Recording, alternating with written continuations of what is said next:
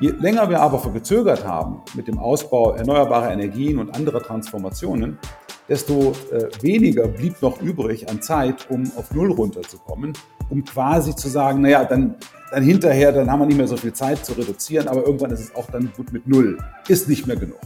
Null reicht nicht mehr heute. Heute ist es negativ. Also netto negativ ab 2050 ist allgemein anerkannt als ein absolutes Muss.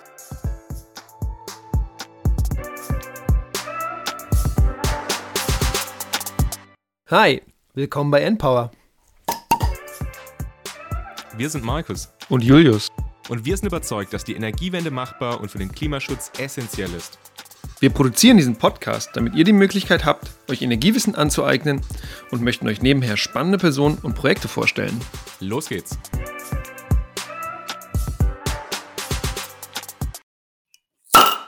Ihr Lieben, willkommen bei Endpower. Heute mit der Folge Nummer 73 und zwar zu negativen Emissionen und Direct Air Capture. Wenn ihr nicht so ganz genau wisst, was das eigentlich bedeutet, keine Sorge. Dafür haben wir diese Episode produziert. Äh, und wir werden versuchen, die Antwort zu geben auf die folgende Frage. Kann Direct Air Capture den Klimawandel aufhalten? Ja, nein, vielleicht. Und darüber werden wir uns in den nächsten 40, 50 Minuten unterhalten. Und zwar mit einem wunderbaren Gast. Er ist seit 2020 der Chief Technology Officer bei Climeworks. Und was Climeworks ist, werdet ihr auch gleich erfahren. Das ist eine der führenden Firmen, die sich mit Direct Air Capture auseinandersetzen. Er war vorher 15 Jahre lang bei GE und war dort am Ende der CTO, also auch der Chief Technology Officer und Chief Innovation Officer bei GE Europe. Er hat mal promoviert an der Technical University of Munich, also Technische Universität München, und er hat habilitiert an der ETH Zürich. Und ich habe gesehen, dass, wenn man sein LinkedIn-Profil anschaut, dass er unendlich viele andere Jobs nebenher auch noch gemacht hat. Deswegen willkommen im Podcast, lieber Carlos Hertel. Ganz herzlichen Dank für die Einladung, Julius und Markus. Freut mich, bei euch zu sein. Voll gut, Carlos. Genau, kurz zur Info. Carlos und ich hatten schon mal die, die Möglichkeit, ein bisschen miteinander zu schnacken. Ich habe ihn nämlich letztens interviewt für eine Studie, die ich äh, gerade mache zum Thema Direct Air Capture. Und deswegen gibt es da vielleicht ein paar Witze draus, nur dass ihr äh, den Kontext wisst. Carlos, wir springen ja gleich rein ins Thema Direct Air Capture. Aber bevor wir das machen, kannst du uns einmal kurz ein bisschen mehr erklären als das, was ich jetzt gerade gesagt habe? Also, wie bist du die Person geworden, die du heute bist? Ja, also ein bisschen Hintergrund gebe ich gerne noch mit dazu. Äh, von Haus aus äh, Ingenieur, allerdings kein Verfahrenstechniker und auch kein Chemieingenieur, wie man denken könnte, bei einer Firma, die sich überwiegend mit Anlagen zur Trennung von Gasgemischen beschäftigt. Dazu kommen wir ja später noch. Von Haus aus bin ich ein Luft- und Raumfahrtingenieur, also Rocket Scientist, wenn du so willst. Ähm, dazu bin ich gekommen tatsächlich ein Stück weit als, äh, als, als Kind der Raumfahrt. Ich erinnere mich sehr gut an die erste Mondlandung. Ja, tatsächlich, das ist lange her, aber ich kann mich daran erinnern. Vielleicht war es aber auch die dritte weiß das nicht mehr so ganz genau. Und eine Begeisterung für Technologie, Raumfahrt habe ich aus der Zeit eigentlich mitgebracht. Habe das dann nachher im Studium umgesetzt, ähm, war lange in der Forschung tätig an der ETH und später eben in der Industrie. Aber es ging immer um großtechnische Systeme, also Turbinen für Kraftwerke oder Antriebssysteme für Flugzeuge oder irgendwelche anderen Sachen für den Schienenverkehr. Und so ist mir das Thema große Anlagen, mit denen ja auch Kleinworks zu tun hat, durchaus sehr wohl vertraut. Bin dann später aus dem Großunternehmen GE ausgeschieden, bin auf Climeworks gestoßen, ähm, mit dem Unternehmen sofort eine gute Verbindung aufgebaut, mit den beiden Gründern auch. Und dann war es eigentlich fast nur noch eine Frage der Zeit, bis ich dort mit einsteigen würde, eben verantwortlich für Technologie und auch für das Thema äh, Entwicklung generell und was ja auch mit Engineering im Allgemeinen gemeint ist. Entwicklung von Lösungen, die dann eingebaut und in Betrieb genommen werden. Super cool, genau. Was Climax ist, machen wir gleich. Jetzt erstmal die Entweder-Oder-Fragen von Markus. Ja, auch von mir. Hallo Carlos, schön, dass du da bist. Ich freue mich ganz besonders auf die Folge, weil ihr zwei seid ja jetzt schon so ein eingeschworenes Team im Prinzip und kennt euch mit dem Thema extrem gut aus. Ich habe gerade vorhin schon zu Julius gesagt, ich kenne mich tatsächlich da gar nicht so aus, deswegen werde ich heute die vielleicht diese äh, Grundverständnisfragen stellen, um das ganze Thema dann näher zu verstehen. Aber genau, Carlos, wie jedes Mal gibt es jetzt noch vier Entweder-Oder-Fragen, auf die du einfach spontan aus dem Bauch heraus antworten darfst. Wir fangen an mit Schokolade oder Chips.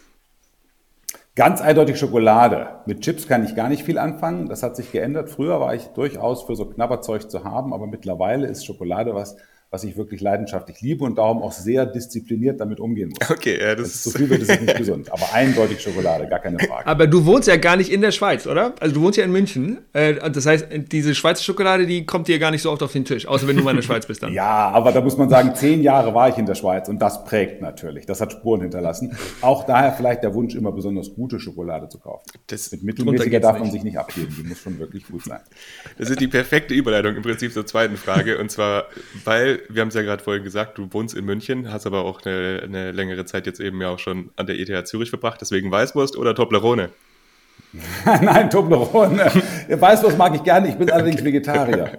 Und von da ist mit der Weißwurst nichts mehr zu wollen. Früher habe ich die aber sehr gerne gegessen. Meine Essgewohnheiten haben sich so in den letzten fünf bis zehn Jahren so stark gewandelt, dass die Toblerone eindeutig oben rauskommt, die Weißwurst. Wo bist du eigentlich aufgewachsen, Carlos? Naja, ich bin viel rumgezogen in Deutschland. Also ich bin eher ein Norddeutscher, ähm, geboren in der Nähe äh, von, vom Harz mehr oder weniger, dann relativ lange in südlichen Niedersachsen gelebt, lange im Rhein, Nordrhein-Westfalen zur Schule gegangen, Aachen und München studiert, dann wieder hoch in den Norden zur Promotion und dann in den Süden runter über die Grenze in die Schweiz, zwischendurch nochmal ein halbes Jahr München und jetzt wieder in München zurück. Also wo komme ich her? Ich würde mich zuordnen als Norddeutschen, aber so eine richtige Heimatregion, die mir also ganz eng ans Herz gewachsen ist, die gibt es eigentlich nicht wirklich. Fühle mich überall relativ schnell wohl. Und das spiegelt sich eigentlich auch weiter in deinem Lebenslauf beziehungsweise in deinem LinkedIn-Profil, das ich vorab auch mal einmal ausgecheckt habe. Und du hast da, ich glaube, 28 Berufspositionen angegeben. Und deswegen, du bist auch unter 20 genau, macht das nicht. Aber du bist auch in diversen Advisory Boards und anderen Sachen. Deswegen die Frage, lieber ein Advisory Board, eben dieses inhaltliche oder in so einem Editorial Board, habe ich gesehen, bist du auch bei Elsevier. Äh, ja, unterschiedliche Dinge sind das. Ich habe ein bisschen was mit Medien zu tun, auch über die, ähm, das Medienunternehmen Science Business in Brüssel.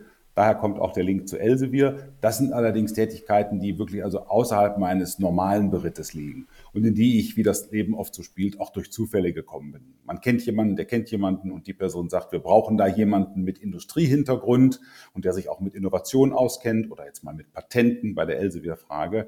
Ähm, aber das sind eigentlich Sachen so, die hat, die hat der Zufall hat, hat so gespielt, dass das kam. Die anderen Dinge haben eigentlich inhaltlich fast alle was mit meiner Berufstätigkeit zu tun gehabt. Und die Verbindungen sind entstanden durch die konkreten Positionen, die ich hatte, vor allen Dingen lange Jahre bei GE, aber eben auch die enge Verbindung zur TU München, die ich seit vielen Jahren habe, zur Hochschule München und auch zur ETH.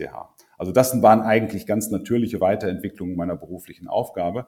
Wenn man für so ein Großunternehmen tätig ist als Verantworter für Technologie und Innovation, dann bleiben die Anfragen von außen gar nicht aus, weil viele natürlich so ein Großunternehmen auch als einen möglichen Partner sehen. Dann kann man da nicht was gemeinsam machen. Und so wächst das Netzwerk eigentlich von ganz alleine. Und das Netzwerk ist mir auch immer ganz gut treu geblieben. Also ich freue mich auch, dass ich all diese Verbindungen dann auch nach meiner GE-Zeit jetzt immer noch gut halten kann. Cool. Und als letzte Frage jetzt, um quasi ins Thema einzuarbeiten, lieber Direct Air Capture oder CCS? Ja, Direct Air Capture natürlich. Und die beiden Dinge, da werden wir ja uns noch länger darüber unterhalten, äh, Markus. Die beiden Dinge haben natürlich eine gewisse Verwandtschaft, weil sie sich beide um CO2 drehen. Das Molekül steht im Zentrum der Tätigkeit. Ansonsten haben die beiden aber nicht sehr viel miteinander zu tun. Weil CCS bezieht sich darauf, ich will es gleich gar nicht in die Atmosphäre lassen. Ich fange es am Ende meines Abgasstrangs fange ich es auf und entsorge es auf irgendeine Art und Weise. Direct Air Capture, das aber das CO2 aus der Atmosphäre rausholt, ist dazu keine Alternative, sondern kümmert sich letzten Endes um das, was frühere Generationen in die Atmosphäre entlassen haben. Oder was heute noch unkontrolliert quasi oder unreguliert entweicht, aber später wieder zurückgeholt werden muss, wenn wir auf diesen äh, Klimapfaden bleiben wollen, die das IPCC auch vorgegeben hat. Also von daher eine gewisse Verwandtschaft übers Molekül, aber von der Aufgabenstellung und auch technologisch gesehen relativ große Unterschiede. Ich glaube, wir, das ist doch die super Überleitung eigentlich genau jetzt rein ins Thema. Deswegen, Carlos, mal uns doch mal das große Bild. Was sind eigentlich negative Emissionen? Wofür brauchen wir die Dinger? Und was ist dann Direct Air Capture als eine Art, wie wir eben negative Emissionen, ja, ja wie wir dafür sorgen können, dass wir negative Emissionen haben? Mal uns das große Bild. Mache ich sehr gerne. Negative Emissionen sind etwas, was man äh, vor 10, 15, 20 Jahren überhaupt nicht auf dem Bildschirm gehabt hätte oder auf dem Radarschirm. Es war nicht nötig, sondern vor 15 oder 20 Jahren gab es entsprechende Klimaschutzpfade. Das ist nicht ganz neu, das hat man doch vor 20 oder auch vor 30 Jahren schon überlegt, die gesagt haben, wenn wir die CO2-Beladung der Atmosphäre unter einer gewissen Grenze halten wollen, dann müssen wir mit den Emissionen Schluss machen und zum Beispiel emittierende Verfahren wie Stromerzeugung durch Erdgas oder Kohle ersetzen durch Stromerzeugung mit erneuerbaren Energien. Wir waren aber bei weitem nicht so schnell, wie wir hätten sein müssen. Manche Leute sagen, wir waren überhaupt nicht schnell, wir waren furchtbar langsam, haben eigentlich das, was hätte geschehen müssen, nie wirklich angepackt, sondern mehr oder weniger nur so im kleinen Maßstab daran herumgearbeitet am Thema Dekarbonisierung. Und das hat jetzt dazu geführt, dass man eigentlich keinen Klimaschutzpfad, der also die, vor allem das berühmte 1,5 Grad Ziel oder 2 Grad Ziel sicher einhalten lässt, dass es keinen von diesen Pfaden mehr gibt, der nicht darauf setzt, ab der zweiten Hälfte des Jahrhunderts CO2 aktiv aus der Atmosphäre herauszuholen. Also da gibt es diese Idee des, des Überschusses. Ja, das Klimasystem reagiert ein bisschen träge. Wir werden also um die sagen wir mal, die Gleichgewichtskonzentration von CO2 in der Atmosphäre, die einem 1,5 oder 2 Grad Zustand entspricht, die werden wir überschreiten, aber das ist nicht ganz so schlimm, weil wir es nachher ja wieder aktiv herausholen können und damit dann die Klimasituation stabilisieren. Wohlgemerkt, wir kommen nicht zurück auf das, was vor der industriellen Revolution mal war, sondern wir kommen zurück auf einen Zustand dann, von dem man glaubt, dass er verträglich ist mit dem Ziel einer nicht mehr als 1,5 Grad Erhöhung über dem vorindustriellen Level. Und dafür muss man Technologien entwickeln. Die nennen sich negative Emissionstechnologien. Die meisten werden wahrscheinlich erstmal spontan denken, naja, aber das macht doch die Natur den ganzen Tag. Es gibt doch Bäume und es gibt auch irgendwie Algen und anderes mehr, die fangen doch CO2 ein. Das tun sie zwar, aber die Menge, in dem das passieren muss, ist durch reine natürliche Lösungen nicht zu erreichen. Kann man sich auch relativ leicht vorstellen, wenn man weiß, dass das, was heute in Atmosphäre und Ozeanen an einem CO2 gebunden ist, und der Menge ja ungefähr dem entspricht, was als gesamte Biomasse auf dem Planeten vorliegt, wenn man es rein in reinen Kohlenstoff sieht. Da merkt man schon, ist der Biosphäre zu überlassen, das alles für uns rauszuholen, wird nicht reichen. Wir müssen selber die Dinge, die wir mit technischen Mitteln in die Atmosphäre gebracht haben, die müssen wir auch mit technischen Mitteln zu einem Großteil wieder herausholen. Das ist eine Aufgabe, die braucht Zeit. Erst recht auch, wenn wir darüber nachdenken, dass zum Beispiel immer mehr Abholzung in, zum Beispiel im Amazonasgebiet passiert. Ne? Ist das so, da geht es einfach mehrmals in die falsche Richtung und deswegen brauchen wir auch solche technischen Lösungen. Genau.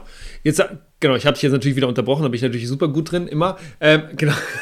Jetzt sag uns mal, was gibt es denn für technische Möglichkeiten, negative Emissionen zu erreichen? Also DAC, also DAC, also Direct Air Capture ist ja nur eine, aber gibt es noch andere Möglichkeiten? Kannst du uns da mal sagen, was es dann neben DAC oder neben Direct Air Capture noch so gibt? Ja, es gibt unterschiedliche Methoden. Also das Spektrum ist fast nicht unüberschaubar groß, das wäre zu ein bisschen zu viel gesagt, aber es gibt schon sehr viele verschiedene Möglichkeiten. Aber beginnen wir mal bei den technischen, ähm, was man dann eben als im Wesentlichen als Direct Air Capture bezeichnet. Da muss, ist die Herausforderung, dass man diese CO2-Moleküle, die in der Atmosphäre ja fein verteilt sind, irgendwie binden muss.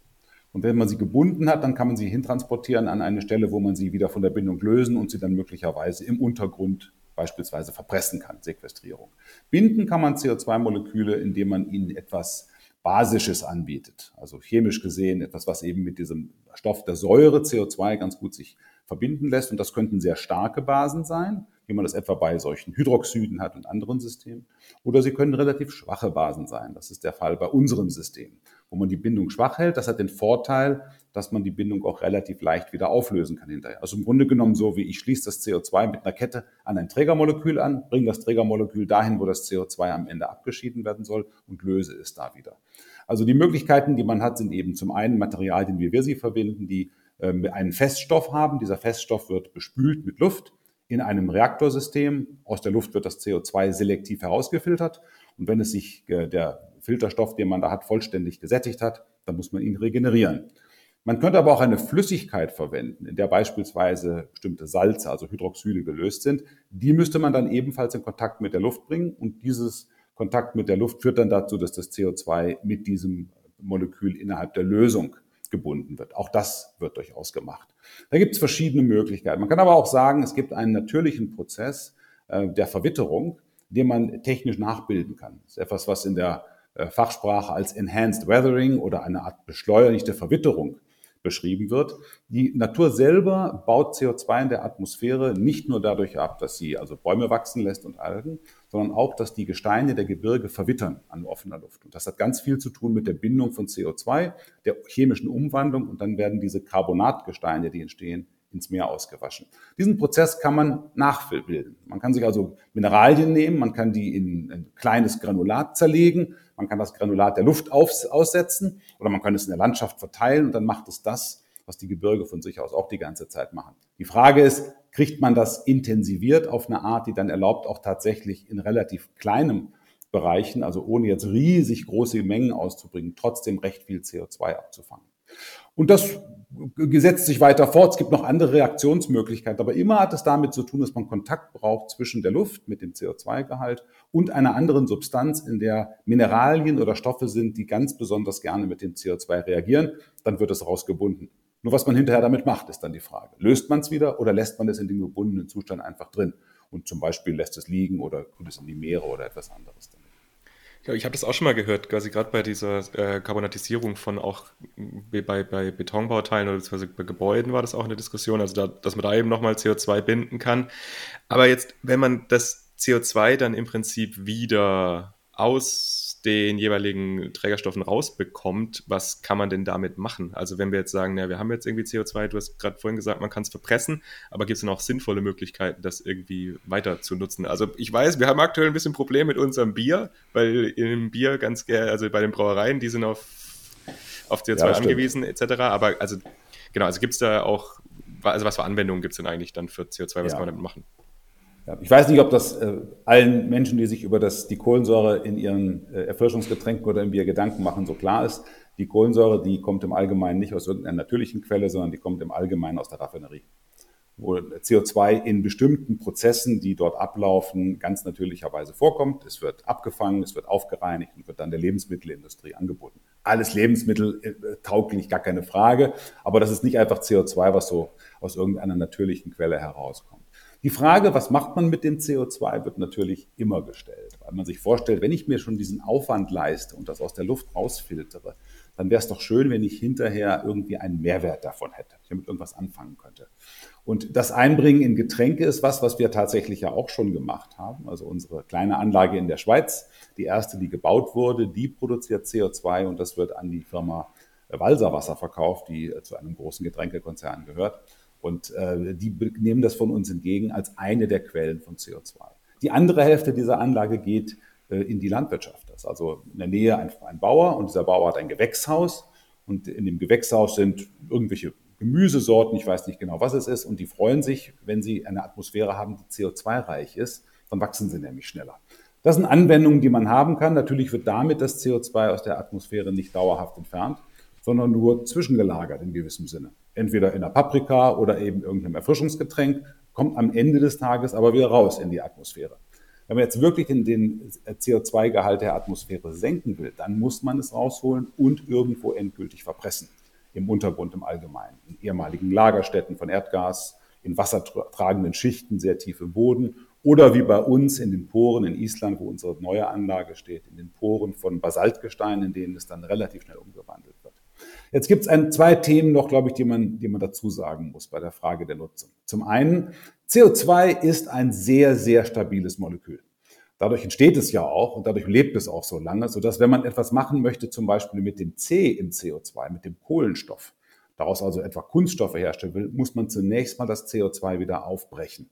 Das ist sehr aufwendig, sehr energieaufwendig und von daher ist das für die allermeisten Anwendungen eigentlich nicht möglich, weil es viel zu, viel zu aufwendig und zu teuer wäre. Äh, der zweite Punkt beim CO2 ist, dass man ja ähm, äh, gleichzeitig an der Stelle äh, auch noch bei der Nutzung etwas machen möchte, was irgendwie eine Art von Kreislaufwirtschaft erzeugt. Das ist der Wunsch. Wie viel kann man jetzt in der Kreislaufwirtschaft binden? Also ich fange das CO2 ein, ich gebe es weiter, wie vorher beschrieben. Etwa wird daraus irgendwie ein kohlensäurehaltiges Getränk gemacht. Das Getränk wird getrunken, das CO2 entweicht wieder, aber ich kann es ja wieder einfangen und wieder in das nächste Getränk reinbringen. Da kann man sich jetzt fragen, wie viel von dem CO2 kann ich eigentlich binden in einer Kreislaufwirtschaft? Naja, man kann sich überlegen, dass das nicht größer sein kann als die Zahl von, die Menge an CO2, die wir heute aktuell emittieren. Da liegen wir vielleicht irgendwo bei 30, 40 Milliarden Tonnen im Jahr. Die Menge an CO2 in der Atmosphäre, die wir raushöhlen müssen, ist aber leicht ein Faktor 10 größer. Also mit meiner Kreislaufwirtschaft kann ich zwar das, einen Teil des CO2s, was zu viel da ist, für eine Zeit lang binden, aber dauerhaft kann das nicht das Problem lösen, dass man die Atmosphäre von CO2 auch wieder befreien muss.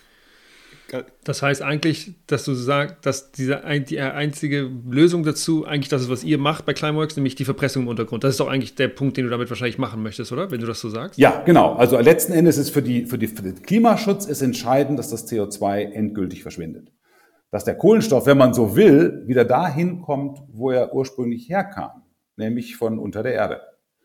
Eine letzte Frage noch dazu. Und zwar, wenn man das jetzt nutzen würde, also es wird ja auch in der, in der chemischen Industrie CO2 genutzt für synthetische Methanolherstellung und so.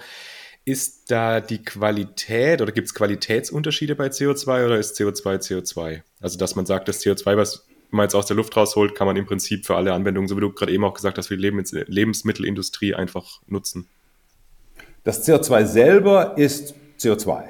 Äh, aber CO2 kommt im Allgemeinen ja nicht in perfekt reiner Form vor. Also auch wenn ich es jetzt in dem Industrieprozess herstelle oder wenn ich es aus der Luft herausfange, das Gas, was ich dann dort bekomme aus dem Prozess, ist nicht nur CO2. Also es gibt Anwendungen, wo man das CO2 in ganz besonders hochreiner Form braucht. Kann man sich vorstellen, bei Lebensmitteln ist das sehr wichtig.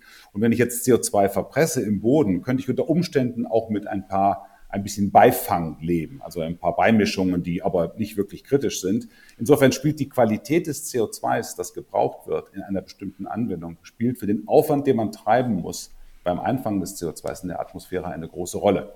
Je niedriger die Qualitätsanforderungen sind, desto besser, weil dann ist es im Allgemeinen auch günstiger. Ja. Jetzt ist es so, dass, dass, dass dieses Innovationssystem oder dieses ganze, das ganze Ökosystem, was sich gerade um, um Direct Air Capture, äh, äh was da sich gerade entwickelt, dass das noch sehr früh in der gesamten ähm, Entwicklung ist. Du hast auch gesagt, wir brauchen das Large Scale, also groß in 20, 30 Jahren. Aber das, wir wissen ja aus innovationstheoretischer Gesichtspunkten, dass es eben auch dauert, solche Ökosysteme aufzubauen. Kannst du uns mal sagen, wo wir denn eigentlich gerade stehen? Also, und vielleicht das, kannst du das auch ein bisschen in Kontext mit, mit der Geschichte von Climeworks setzen, weil euch gibt es ja seit, seit mh, hm, ungefähr 13, 14 Jahren ungefähr und, und dieser ganze Bereich ist ja ziemlich gehypt und deswegen ist auch Climeworks gehypt und ihr habt ja eine ziemlich große Finanzierungsrunde hinter euch gerade. Kannst du uns mal sagen, wo sind wir denn gerade, wenn wir eigentlich über Direct Air Capture nachdenken und wo seid ihr als Company? Ja, man würde sich wünschen, dass die Begeisterung für das Thema schon vor zehn Jahren bestanden hätte. Äh, das Thema war aber wirklich ein absolutes Nischenthema, äh, wo ganz wenige Leute gesehen haben, dass sowas wahrscheinlich auf uns zukommt, dass wir das brauchen, wo aber auch, da muss man ebenfalls dazu sagen, wenige Experten geglaubt haben, dass das überhaupt technisch richtig umsetzbar ist. Äh, da muss man immer erst den Nachweis erbringen, bevor das dann auch mal so richtig einsickert. Okay, das geht offenbar. Ja, zu welchem Aufwand ist dann noch die Frage und äh, mit welchen Möglichkeiten kann man es am besten machen, ist die Frage. Aber den Nachweis muss man erstmal erbringen. Ich würde das mal vergleichen, um an der Stelle auch zu bleiben, mit dem ersten Flug über den Atlantik. Spirit of St. Louis. Äh, Lindbergh sitzt in dem Flugzeug drin, hat überhaupt gar keine Nutzlast an Bord, nichts. Vielleicht hat er eine Aktentasche gehabt, das war's. Also insofern könnte man ja argumentieren, also den Personentransport oder den Nutzlasttransport über den Atlantik dass das möglich sein soll, ist ja nicht bewiesen worden damals, als die Spirit of St. Louis über den Atlantik flog. Tatsächlich aber ist es so, dass es den Menschen die Augen geöffnet hat, denn wenn das geht, dann geht noch viel mehr. In der Situation ist DAC heute.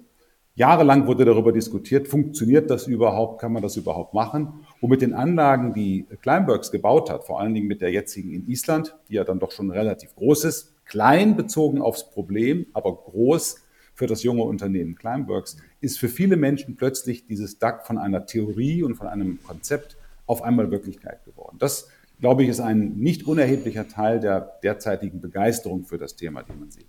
Die Begeisterung täuscht aber ein bisschen darüber hinweg, dass wir, wenn es um letztlich die technische Umsetzung im Großmaßstab geht, noch enorm viel zu leisten ist. Warum ist das so? Bei industriellen Technologien kann man die Entwicklung nicht im Labor allein betreiben. Das geht bei kleinen Geräten, bei Messtechnik beispielsweise, auch bei Kommunikationssystemen kann man relativ viel machen in einem sehr begrenzten Umfang mit begrenzten Mitteln. Bei großer Industrietechnik aber geht das nicht. Die wird zum ersten Mal in der Form, in der sie laufen soll, zusammengebaut auf der Baustelle. Gut, die zweite Anlage, die genauso ist wie die erste, was die macht, weiß ich. Aber was die erste Anlage macht, weiß ich erst dann, wenn ich sie aufbaue. Und im Allgemeinen erlebt man dann Überraschungen oh, das hätte ich nicht erwartet. Mm, das ist ja echt schwierig hier. Oder, oh, das ist ein Standortfaktor, den hatten wir überhaupt nicht auf dem Zettel. In der Phase sind wir gerade, dass die ersten Unternehmen, Kleinbergs vorneweg, aber hoffentlich bald auch andere, die äh, Erfahrungen in der Praxis jetzt sammeln können und das wieder zurückfließt in die Entwicklung. Und das wird etwas länger dauern, glaube ich, als manche, die das von außen so beobachten, sich vorstellen können. Die denken, na, wenn die Anlage da steht, warum nimmt man sich einfach mal 1000? Dann habt ihr doch, was er braucht, oder? Nee, das geht aus verschiedenen Gründen nicht. Unter anderem deswegen nicht, weil die Technologie in der Reife ist und die Feldanlagen Teile des Technologiereifungsprozesses sind. Und das braucht einfach seine Zeit. Aber auf welchem Level sind wir jetzt aktuell? Also wenn wir jetzt auch von, man spricht ja dann immer von so Technology Readiness Level. Also ist es so, dass man jetzt schon sagen kann, eigentlich diese Anlage, die ihr jetzt da in Island gebaut habt, vielleicht kannst du auch noch mal kurz was dazu sagen, was genau da passiert, dass die jetzt schon so im Prinzip markttauglich ist? Ja, diese Anlage ist ja also markttauglich, muss man überlegen, was man genau meint. Vielleicht gebe ich noch ein bisschen Hintergrund dazu, wie Climeworks genau. das angeht. Was ist Orca? Was ist Orca eigentlich? dieser, dieser berühmte Orca, der jetzt also eine, eine große Schwester bekommt, die heißt Mammut. Und die ist da so 500 Meter weiter weg, aber im Grunde im gleichen Gebiet oben in Island. Der Orca äh, fängt CO2 aus der Atmosphäre ein über ein System von sogenannten Kollektoren, die also luftdurchlässig sind in gewissem Sinne. Da große Gebläse dran, die ziehen Luft dadurch. Und in diesen Kollektoren befindet sich das Filtermaterial. Das bindet das CO2. Wenn es gesättigt ist, werden diese Kollektoren geschlossen. Sie werden evakuiert, also eine Vakuumpumpe wird dran gehängt und dann werden sie erwärmt auf eine ganz bestimmte Art. Dabei löst sich das CO2 vom Filtermaterial, kann eingesammelt werden und geht dann rüber zu unserem Partner Carbfix. Das ist eine isländische Firma, die eigentlich das Reservoirmanagement macht. Also die verpresst das unten in ein sehr poröses Basaltgestein, in dem dieses CO2 in sehr kurzer Zeit, innerhalb von nur zwei Jahren, in Carbonat sich umwandelt. Die kann man auch, wenn man Bohrkerne nimmt, kann man diese Carbonatlagen auch sehr gut erkennen. Das sind dann so weiße Kristalleinlagerungen in den eher grauen Basaltstein. Damit ist es dauerhaft weg. Diese Anlage ist ausgelegt für irgendetwas in der Größenordnung von drei bis 4.000 Tonnen CO2, die eingefangen werden. Hängt ein bisschen noch natürlich von der, von der Verfügbarkeit der Anlage ab, hängt von Wetterbedingungen ab. Hat in welchem Faktoren, Zeitraum? Drei bis 4.000 Tonnen? Pro Jahr. Äh, pro Jahr, ja, Entschuldigung. Drei bis 4.000 Tonnen pro Jahr. Das ist jetzt, wie gesagt, im Rahmen des Gesamtproblems ist das sehr wenig.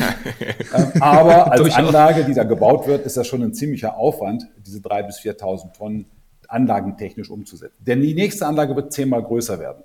Die ist dann über 30.000 Tonnen und wie gesagt, steht quasi da nur um die Ecke herum. Wir allerdings verkaufen diese Anlagen nicht. Also deine Frage, ist das jetzt quasi marktfähig, müsste ich so beantworten, sagen, ja, wir haben gar keinen Markt für solche Anlagen. Wir haben einen Markt einen freiwilligen Markt für Carbon Removal, also für das Entfernen von CO2 als Dienstleistung aus der Atmosphäre. Und diese Dienstleistungen erbringen wir im Auftrag von Kunden. Also es könnte jetzt, ein paar Kunden sind wohl bekannt, ging durch die Presse, Microsoft beispielsweise, Stripe, Shopify, Swiss Re, ich glaube Credit Suisse, Boston Consulting Group und noch ein paar andere Firmen kommen zu uns und sagen, ich habe das Ziel, mit meinem Unternehmen netto null zu werden. Dazu werde ich nicht allein nur mit Erneuerbaren arbeiten können. Es bleiben immer noch Emissionen übrig und die möchte ich kompensieren in Zusammenarbeit mit Firmen oder Initiativen, die nachweisbar CO2 aus der Atmosphäre herausholen. Äh, und davon sind wir eben eine dieser Firmen. Dann macht man mit denen einen Vertrag, in dem drin steht, über einen bestimmten Zeitraum werden zu ganz bestimmten Kosten solche Mengen, solche Tonnage an CO2 aus der Atmosphäre rausgeholt. Das ist aktuell, wie der Markt funktioniert. Einen Markt für Anlagen oder auch selbst Anlagenteile gibt es heute eigentlich noch nicht. Der wird sich ganz bestimmt entwickeln. Also mit dem Ökosystem werden Zulieferketten entstehen. Spezialisierte Zulieferer werden sich bilden. Es wird Projektentwicklungsorganisationen geben. Es wird Endbetreiber geben wollen, die vielleicht heute Öl und Gas fördern und später mal sagen, ich kann es auch wieder zurücktun das CO2, also man kann sich alles Mögliche vorstellen, was in dieser Industrie dann entsteht. Aber heute ist es so, dass die Industrie eigentlich nur aus den Firmen besteht, die diese Anlagen bauen und selber betreiben und anderen das, was die Anlage produziert, nämlich äh, CO2 im Boden letztlich ist das Produkt, dieses als eine Dienstleistung an ihre Kunden anbietet. Ja. Ich finde diesen Punkt mit dem, mit dem freiwilligen Markt super wichtig und ich glaube, da sollten wir gleich nochmal drauf kommen. Vorher würde ich gerne nochmal, dass du uns vielleicht kurz erklärst, Carlos, warum ihr euch Island ausgesucht habt. Also ich weiß, dass es da ein paar spezifische Punkte gibt, aber kannst du die mal, kannst du die mal aufzählen? Warum ist Island so ein guter Ort, um eine Direct Air Capture Anlage dort aufzubauen und zu betreiben? Also der Erstkontakt, muss man dazu sagen, äh, ging nicht von uns nach Island aus, sondern Island selber hatte ein Interesse daran, sich viel stärker zu positionieren in diesem Bereich. Und warum, warum ist das so? Island hat einen hat also zwei Dinge, die sehr zu seinen Gunsten sprechen. Zum einen hat es diese besondere Bodenbeschaffenheit, in der die sich also für CO2-Speicherung, langfristige CO2-Speicherung ideal eignet. Das liegt mit der vulkanischen Ursprung der, der Insel, hängt das zusammen. Und zweitens hat das Land auch wiederum wegen seines vulkanischen Ursprungs enorm große Ressourcen an Geothermie. Äh, Island wird geheizt und wird mit Strom versorgt, im Wesentlichen durch Geothermie. Und unsere Anlagen, die wir betreiben, brauchen Energie. Sie brauchen sowohl Strom als auch Wärme. Vor allen Dingen brauchen sie Wärme. Und diese Wärme und der Strom müssen bei solchen Anlagen, wie wir sie bauen, immer sehr CO2-arm sein. Also das heißt, sie müssen sozusagen erneuerbar sein. Wind kann das sein, Photovoltaik, Solarthermie kann das sein, aber eben auch Geothermie. Geothermie hat zudem den Vorteil, dass sie quasi rund um die Uhr verfügbar ist. Bei Wind, Solar und anderen Dingen habe ich gewisse Zyklen in der Bereitstellung, habe ich nicht bei Geothermie. Also Island hat beides, die idealen Voraussetzungen für das Verpressen des CO2s und die langfristige Speicherung und auch die idealen Voraussetzungen, was die Versorgung mit Energie angeht, die erneuerbar ist und eben CO2-frei ist. Das macht es zum idealen Standort. Kleine Pause. Was spricht vielleicht aber auch gegen Island? Und das ist so, Island ist natürlich eine klimatische Zone, die vor allem im Sommer ganz wunderbar ist, im Winter aber schon sehr, sehr herausfordernd. Und Anlagen, die dort im Freien stehen und große Mengen an Atmosphärenluft einsaugen, müssen natürlich das Klima nehmen, wie es kommt. Man kann die Luft dort nicht kühlen und nicht heizen, man kann sie nicht trocknen, man kann sie nicht befeuchten. Die Luft kommt rein in die Maschine, wie sie vom Wetter vor, vorgegeben ist. Und das heißt, man hat im Winter dort oben in der subarktischen Tundra natürlich schon ganz besonders harte Bedingungen für industrielle Anlagen. Das muss man lernen und das ist auch wichtig, das zu lernen, weil viele geeignete Standorte tatsächlich relativ weit im Norden liegen. Wenn wir uns an Norwegen denken oder an Kanada denken, das sind alles Regionen, die gute Optionen haben für CO2-Abscheidung und auch Endlagerung, aber gleichzeitig eben auch im Winter harte Bedingungen haben. Hm. Sag nochmal, genau, eine, was du im Interview damals gesagt hast, als ich dich interviewen durfte, da hast du gesagt, naja, Julius, Luft ist ja nicht gleich Luft. Was ist denn in der Luft noch alles drin? Also man denkt ja immer, ah, Island, da ist nicht so viel äh, Smog, da gibt es nicht viele Autos und so weiter. Aber kannst du nochmal sagen, was sind die Herausforderungen wenn, bei, bei, diesen Anlagen, wenn ihr diese, mit diesen Ventilatoren unendlich viel Luft anzieht? Was ist alles noch in dieser Luft drin? Und was macht es ein bisschen hier herausfordernd sogar? Ja, um es erstmal ein bisschen plastisch zu machen, äh, dafür ein Gefühl zu bekommen wenn man eine Tonne CO2 herausfiltern will, muss man ungefähr zwei Millionen Kubikmeter Luft bewegen. Also zwei Millionen Kubikmeter Luft. Irgendjemand verglich das mal mit irgendwelchen großen Footballstadien und dergleichen mehr. Ich weiß gar nicht, wie das ist, aber es ist verdammt viel. Nicht? Also eine, das kann man sich als Quader irgendwie vorstellen. Eine Million Kubikmeter ist enorm viel. Und was in der Luft drin ist, das ist vielleicht, wenn ich so mich frei bewege in der, in der, Luft, merke ich das gar nicht so sehr, aber da sind alle möglichen Dinge drin. Also Partikel als Schwebstoffe sind da, da sind Chemikalien drin, in Island beispielsweise eine sehr aggressive Substanz H2S, das riecht man auch, das ist der leicht, leicht, leicht verfaulte Geruch, den man hat, wenn man so in Geothermieregionen ist. Da sind Chemikalien drin, die ganz natürlich aus dem Boden ausdämpfen. Das ist für Menschen, die dort leben, per se kein Problem. Aber wenn man davon sehr große Mengen durch die Maschine zieht, dann merkt man, dass selbst Edelstahl anfängt zu rosten. Das ist relativ aggressiv. Ja. Dann hat man natürlich den klassischen Niederschlag. Wenn ich starken Sturm habe und ich habe in dem Sturm gleichzeitig auch noch Hagel oder Schnee, dann landet das alles bei mir vorne in der Maschine drin. Ich kann fast nichts dagegen machen. Jetzt ist die Maschine dafür ausgelegt, dass das ein bisschen abgewehrt wird, dass also Sachen dann nicht einfach so reinschneien. Aber trotzdem, man merkt relativ schnell, dass die äh, Maschine diesen Dingen, die in der Luft halt nun mal da sind, bei verschiedenen Wetterverhältnissen direkt ausgesetzt wird. Und äh, was das bedeutet aber, das kann man erst dann rauskriegen, wenn man sie da betreibt. Das lässt sich im Labor nicht untersuchen. Ich würde jetzt nochmal so einmal in diesen Punkt gerne reingehen. Äh, du hast ja gesagt, die Anlage braucht ja auch Energie. Und das ist natürlich, wenn man sie nicht erneuerbar nutzt, die Energie, macht das natürlich netto wahrscheinlich irgendwo gar keinen Sinn. Also wenn wir jetzt sagen, wir benutzen da jetzt ein Gaskraftwerk, um das zu betreiben.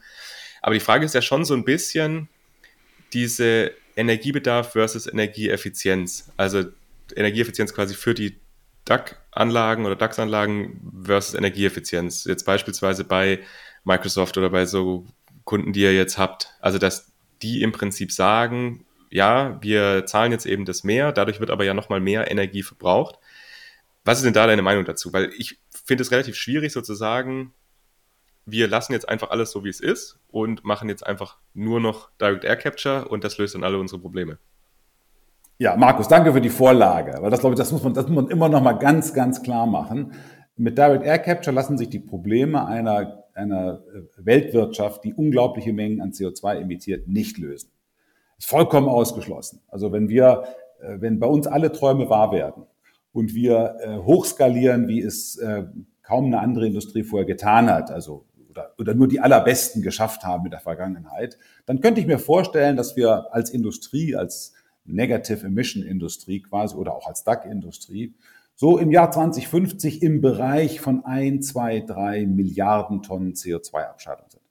Und das muss man jetzt ins Verhältnis setzen zu, wir haben es vorher schon gesagt, unseren heutigen Emissionsvolumina. Die liegen ja irgendwo bei 40, wenn man das Methan noch mit einrechnet, anderes Äquivalent 50 Milliarden Tonnen. Also offensichtlich viel, viel, viel größer. Sodass Direct Air Capture keine Lösung dafür ist, wie man mit den Emissionen umgeht, die heute produziert werden. Äh, diese Emissionen müssen auf andere Arten und Weisen auf Null gebracht werden. Idealerweise auf Null. Gewisse Reste werden verbleiben, man nennt das dann so diese Hard-to-Abate Sectors, also irgendwie ein Industriebereich, der sich anstellen kann, wie er will. Er kriegt sie nicht auf Null. Die Landwirtschaft beispielsweise ist dafür auch ein Kandidat. Und Zementindustrie. Zementindustrie ne? ist sicherlich auch sehr schwierig. Da wird man, die, die werden, alle anderen werden versuchen müssen, auf Null zu kommen durch erneuerbare Energien. Manche vielleicht auch, indem sie das CO2 dann an ihrem Abgasstrang abfangen. Wie auch immer sie das tun, erst dann kann Direct Air Capture wirklich wirken wenn es sich darum kümmert, das, was in der Vergangenheit in die Atmosphäre geblasen wurde, dann wieder langsam rauszuholen. Aber das darf halt nur eine ganz bestimmte Menge sein. Weil die, die Mengen an, an Direct Air Capture, die Kapazitäten, die wir aufbauen können über die Jahrzehnte, werden nie genügend sein, um Emissionen im Umfang, wie wir sie heute haben, zu kompensieren. Das wird gar nicht gehen. Aber merkt ihr das jetzt schon so ein bisschen, weil das quasi wirklich bei euch Unternehmen auch so vielleicht in so Login-Effekte reinfahren könnten. Also dass die sagen, ja, wir lassen jetzt unsere Anlagen einfach so, wie sie sind und bezahlen quasi ein anderes Unternehmen. Oder ist das jetzt bei euch, dass ihr nicht das Gefühl habt, sondern dass die tatsächlich auch noch was tun? Ja, also das ist für uns, das ist natürlich eine Frage, wie man das eigene, die eigene Tätigkeit auch positioniert und mit wem man zusammenarbeiten möchte. Also für uns ist immer in der Auswahl, der, wir kriegen ja viele Nachfragen. Und äh, da muss man auch mal ein bisschen gucken, mit wem möchte man zusammenarbeiten, weil das auch eine Reputationsfrage ist.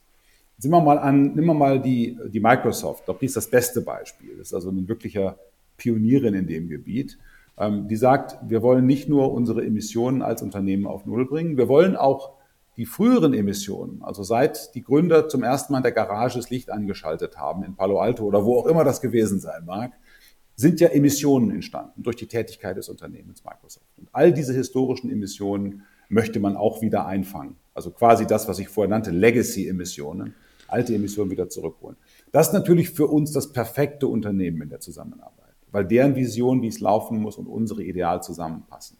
Andere Unternehmen sind nicht ganz so streng, aber sagen auch, unser Ziel muss sein, dass unsere eigenen Emissionen durch Substitution von Kohlestrom mit Erneuerbaren beispielsweise oder Reduktion von bestimmten Dingen oder Energieeffizienzmaßnahmen sowieso mal sinken müssen. Und nur das, was dann noch übrig bleibt, da müssen wir uns um technische Lösungen kümmern. Also einer unserer Partner, bin ich sicher, ob es die einzigen sind, die den Spruch geprägt haben, die Swiss Re, ähm, da wurde immer so der, das auf den Nenner gebracht, do your best, remove the rest. Und das do your best heißt, ich mache alles das, was ich machen kann ohne Direct Air Capture oder andere Möglichkeiten negativer Emissionen. Und das, was dann am Ende noch übrig bleibt, wenn ich mit bestem Wissen und Gewissen gearbeitet habe, da kümmere ich mich dann um eine aktiv negative Emission, um das noch in den Griff zu kriegen. Das sind ideale Kunden, mit denen wir gerne arbeiten möchten.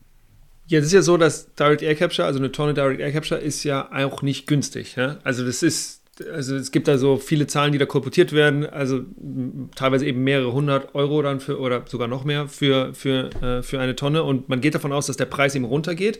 Aber könnte es auch sein, Carlos, dass das eben auch ein Punkt ist, der dazu führt, eben dieses do, the, do your best and then remove the rest, weil Direct Air Capture pro Tonne langfristig auch einfach viel, viel teurer bleiben wird, als wenn man jetzt sich zum Beispiel als Firma Erneuerbare einkauft oder wenn man eben in Energieeffizienzmaßnahmen investiert? Also ist das, ist das automatisch so oder brauchen wir da Regulierung? Nein, das, also das ist, gebe ich dir völlig recht, Julius. Das ist zunächst mal fast automatisch so. Also wenn jemand wirklich relativ viel emittiert und dann die Rechnung aufmacht, was das kurzfristig, mittellangfristig kosten würde, um das wieder zurückzuholen mit Direct Air Capture, dann kommen die meisten drauf, dass die Rechnung nicht aufgeht. Das hat gar keinen Sinn. Also die müssen alles andere machen. Es ja, gibt ja fast so eine Art von, von Ordnungsstufen, man sagen, was ist für mich die günstigste Maßnahme? Also ich fange mal an, ich mache mal Wärmedämmung. Ja, und dann mache ich irgendwie Substitution bestimmter Brennstoffe, die ich habe. Ich mache mehr Pelletheizung und weniger Gas. Und dann bin ich noch einen Schritt weiter vielleicht da, dass ich sage, der Strom, den kaufe ich jetzt rein erneuerbar ein. Alles das kann ich ja schon mal machen, bevor ich darüber nachdenke, diese doch sehr hohen Preise pro Tonne CO2 zu bezahlen. Darum ist es aus meiner Sicht eben auch ganz wichtig, dass man immer sich darüber im Klaren ist. Direct Air Capture ist etwas, was wir nach allen Szenarien die vom IPCC kommen, aber auch von anderen Prognosen herkommen. Was ist der IPCC, ganz also, kurz? Oh, das, ist das Intergovernmental Panel on Climate Change, ein Expertenrat, der regelmäßig tagt und Berichte verfasst zum Stand äh, des Klimaschutzes, aber eben auch zum Stand der, der Klimakrise und dann eben Handlungsempfehlungen äh, ausgibt auf Grundlage von Prognosen. Und diese Prognosen sind irgendwelche Kurven im Allgemeinen. Dann gibt es Szenarien, die sagen, so viel dürfen wir noch emittieren oder so viel müssen wir schon rausholen oder so viel haben wir schon leider wieder verpasst die letzten fünf Jahre. Das sind ganz wichtige äh, Informationen für vor allen Dingen die Politik natürlich auch, aber letztlich auch für Unternehmen, die sagen, hey, was kommt auf euch zu? Schaut euch an, wo wir stehen, schaut euch an, was passieren müsste, dann könnt ihr euch überlegen, was ihr machen müsst, um das zu unterstützen.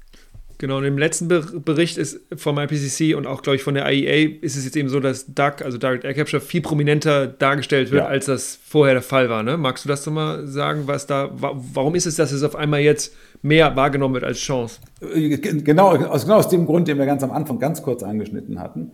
Äh, solange lange es, ich will mal sagen, wenn es Klimaschutzpfade gibt, das heißt Emissionsreduktionspfade, um das geht es ja im Wesentlichen. Es gibt ja noch andere Umweltherausforderungen als nur CO2 in der Atmosphäre. wenn wir nur mal uns auf den Klimaschutzpfad beschränken, dann war es vor 10, 20 Jahren so, dass man mit einem extrem beschleunigten Ausbau von Erneuerbaren und mit anderen Maßnahmen eigentlich niemals zukünftig negative Emissionen gebraucht hätte. Man wäre klargekommen damit. Man hätte sie auf Null runtergefahren, dann wäre es gut gewesen. Oder auf ganz wenig eben nur noch über Null. Hm. Je länger wir aber gezögert haben mit dem Ausbau erneuerbarer Energien und anderer Transformationen, desto äh, weniger blieb noch übrig an Zeit, um auf Null runterzukommen, um quasi zu sagen, naja, dann, dann ist es eben, dann hinterher, dann haben wir nicht mehr so viel Zeit zu reduzieren, aber irgendwann ist es auch dann gut mit Null. Ist nicht mehr genug. Null reicht nicht mehr heute. Heute ist es negativ. Also netto negativ ab 2050 ist allgemein anerkannt als ein absolutes Muss. Wie groß das netto negativ ist, ob das ein bisschen nur ist oder ganz viel, wird abhängig davon sein wie stark wir jetzt mit der Reduktion der Emissionen vorankommen oder nicht. Das ist der Hintergrund, warum alle Methoden der negativen Emissionen von DAC äh, über äh, Biomasse mit CCS und andere Dinge auf einmal so ungeheuer interessant geworden sind, weil man weiß, ohne das gibt es gar kein Szenario mehr, wo die Zahlen aufgehen. Wir müssen es machen. Ja. Jetzt ist so, dass der, der, dieser Duck Space oder dieses Ökosystem das sich, hast du ja auch gesagt, es entwickelt sich ja sehr stark. Und es wird, äh, wenn man mit solchen, ja, mit Experten, so wie du mit dir zum Beispiel spricht, hört man sowas wie äh, First Wave, Second Wave, Third Wave. Also es ist mehrere verschiedene Zeiten gibt, in denen neue, neue Startups entwickelt oder sich überhaupt entwickeln konnten und so. Und Climeworks ist jetzt irgendwie eins der, der ersten Welle, wenn man so sagen aber es gibt ja noch andere Firmen, zum Beispiel Carbon Engineering, es gibt Global Thermostat, es gibt Neuer, es gibt Heirloom, es gibt Carbon Minerals und so weiter. Und du hast ja am Anfang auch gesagt, dass Climeworks jetzt eben eine, eine Art und Weise verfolgt, wie das gemacht werden kann. Kannst du uns vielleicht nochmal sagen, wo sind denn diese anderen Companies und was haben die für Ansätze? Also ich will gar nicht, dass du jetzt sagst, die sind gut oder schlecht so, sondern einfach nochmal sagen, was gäbe es denn für andere Ansätze, unabhängig von dem, was ihr jetzt da macht. Also du hast ja, du hast ja diesen, ihr habt ja diesen Solid Solvent Approach, also du hast ja kurz erklärt mit den Aminen und so weiter. Ähm, kannst du nochmal sagen, was machen die anderen denn? Oder was sind so Möglichkeiten, wie man das auch noch machen kann? Es gibt Firmen, die setzen auf Membrantechnik, die ist bei Gastrennungsaufgaben eigentlich auch durchaus verbreitet, ist allerdings bei der konkreten Situation CO2 in der Atmosphäre sehr schwierig, weil die Konzentrationen an CO2 extrem niedrig sind. Das ist ein Spurengas CO2, was es mit Membranen immer schwierig. Es gibt äh, ganz spannende Entwicklungen im Bereich der Elektrochemie, wo man also durch elektrochemische Verfahren das CO2 bindet, äh, mehr oder weniger durch Ladung, statt eben durch die chemische Bindung einfach das über elektrische Ladungen macht. Ähm, und andere Beispiele, du hast ja eben auch schon genannt, die eben entweder Flüssigkeiten verwenden oder irgendwie Mineralien verwenden und dergleichen mehr. Der Zustand, der, der aktuelle Stand dieser allermeisten Ansätze ist so, dass sie heute im Labormaßstab untersucht werden. Ähm, ganz wenig ist wirklich gebaut worden im größeren Maßstab als reines Labor, also im Technikumsmaßstab. Und Climeworks ist nach wie vor die einzige Firma, die jemals Anlagen im Feld gebaut haben. Jetzt ist mein Blick auf die Situation ist so ein bisschen äh, zwiegespalten. Einerseits begrüße ich das natürlich sehr, dass sich mehr Menschen Gedanken machen. Also kluge Erfinder und Erfinderinnen, Unternehmerinnen und Unternehmer, die denken, da lohnt sich doch was, was zu machen, sind herzlich willkommen ganz wichtig, dass die besten Ideen in diesen Sektor fließen. Auf der anderen Seite muss man sagen, dass wenn wir dieses gewaltige Ziel haben, eine Milliarde Tonnen oder mehrere Milliarden Tonnen 2050 abzuscheiden, dann werden wir einen Industrial Scale-Up brauchen, ein Hochfahren der, der Kapazitäten, äh, die eigentlich davon ausgehen müssen, dass wir im Wesentlichen die Technologie, die es dafür braucht, heute schon haben. Sonst ist die 2030 nicht in einem ausreichend großen Maßstab vorhanden. Also eine Technologie, die es heute nicht gibt, die im Labor ist, wenn die dann im Jahr 2030 vielleicht äh, ihre erste Kleinanlage mit 2000 Tonnen äh, hinstellt, wie soll diese Technologie innerhalb der dann folgenden 20 Jahren irgendwo in den Bereich Hunderter von Millionen Tonnen kommen? Das wird nicht mehr möglich sein. Dafür sind die Lernkurven einfach nicht steil genug. Und dafür sind auch die Investitionen, die es dann braucht. Am Ende müssen sich auch Investoren, die reingehen für zum Beispiel den Ausbau der Zulieferkette andere Dinge, müssen sich überlegen, auf welches Pferd möchte ich setzen in dem Rennen. Also darum ist neue Technologien ist grundsätzlich auf der Komponentenseite bei einzelnen Subsystemen, glaube ich, sehr willkommen. Was die Gesamtanlagentechnik angeht, müssen wir davon ausgehen, ich tue das jedenfalls, dass das, was heute so weit entwickelt ist, man sagen kann, es hat einen gewissen industriellen Reifegrad, dass das auch das ist, was zur Verfügung steht, wenn dieser enorme Hochlauf ab 2030 passieren wird. Wie ist das? Also, mich würde jetzt schon nochmal die Entwicklung, weil du es gerade angesprochen hast, ab 2030 interessieren. Also, kannst du auch nochmal vielleicht was zur Kostenstruktur sagen? Also, was ihr jetzt erwartet, wie es aktuell ist? Also, ihr habt ja jetzt auch schon tatsächlich ja CO2-Emissionen oder halt negative Emissionen verkauft. Und wie jetzt die Erwartung von der Kostenstruktur ab 2030 ist und ja, wie es dann quasi von 2030 noch so ein bisschen weitergeht. Ja, das ist das Reich der Spekulation natürlich. Ich will mal ein paar Zahlen nennen, die ich persönlich für, für äh, nicht übertrieben optimistisch halte. Was auch immer die, die Kosten heute sind, spielt eigentlich keine Rolle derzeit, weil die Anlagen, also unsere Anlagen insbesondere ja Erstanlagen im Feld sind. Und die Erstanlagen im Feld, da ist man sehr vorsichtig. Die baut man mit sehr viel Puffer. Man will nicht, dass man böse Überraschungen erlebt. Wenn man sich im Zweifel ist, aber netter, macht, macht das Rohrleiter ein bisschen dicker, ja, oder macht da noch ein redundantes System rein, weil das soll ja nicht ausfallen. Wir wollen mit der Anlage ja auch wichtige Erfahrungen sammeln. Also diese Anlagen sind Erstlingswerke, außerordentlich teuer für die Größe, die sie haben und keine Referenz. Ich persönlich glaube, dass wir bis 2030 mit einem Technologieschritt, den wir jetzt konkret in unserer Situation noch brauchen, wo man diese Filtermaterialien etwas sagen wir mal, auf eine etwas verfeinerte Art in diese Reaktoren integriert, dass wir bis Ende dieses Jahrzehnts auf Kosten kommen können, die deutlich unter 500 Euro, Dollar oder Schweizer Franken pro Tonne liegen. Ob das deutlich unter dann 450 ist oder ob das 380 ist, da bin ich mal ein bisschen vorsichtig. Ich würde sagen, wir sind auf dem Kostenpunkt unter 500 pro Tonne.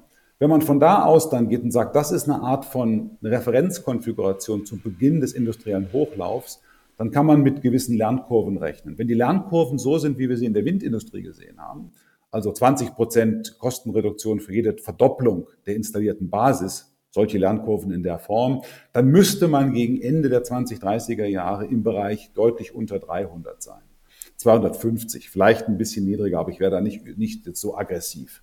Das hält uns auf einer Trajektorie bis 2050 von Kosten, die nicht über 150 Euro oder Dollar pro Tonne liegen. Und das ist das, was die allermeisten Leute, die sich die langfristige Entwicklung auch des CO2-Preises angucken und der entsprechenden wirtschaftlichen Voraussetzungen, die erfüllt sein müssen, sagen würden, das ist ein Zielgebiet, in das muss man kommen können. Wenn wir 2050 noch, also zu heutigen Wechselkursen und heutigen, also Inflation ist ein Thema für sich, aber lassen wir das raus. Mhm. Wenn wir uns mal die heutige Währung als Wert anschauen, dann würde man sagen, also wenn das im Jahr 2050 dann immer noch bei 300 oder 400 liegt, dann ist das zu teuer. Wenn es im Bereich 100 bis 150 liegt, dann hat das Ganze eine realistische Chance. Und das muss man nachweisen können, relativ plausibel, dass man da hinkommen kann. Das wollen übrigens auch unsere Kunden wissen. Sagen, ich möchte, ich weiß, dass ihr heute teuer seid. Das ist nicht das Problem. Ich möchte aber, wenn ich mit euch arbeite, letztlich ja auch helfen, eine Industrie aus der Taufe zu heben, die ein hohes Potenzial hat. Ich möchte auf das richtige Pferd setzen. Könnt ihr mir nachweisen oder plausibel machen, wie ihr dann über die Zeiträume, von denen wir gerade reden, runterkommt in den Kosten um einen Faktor drei, vier oder fünf?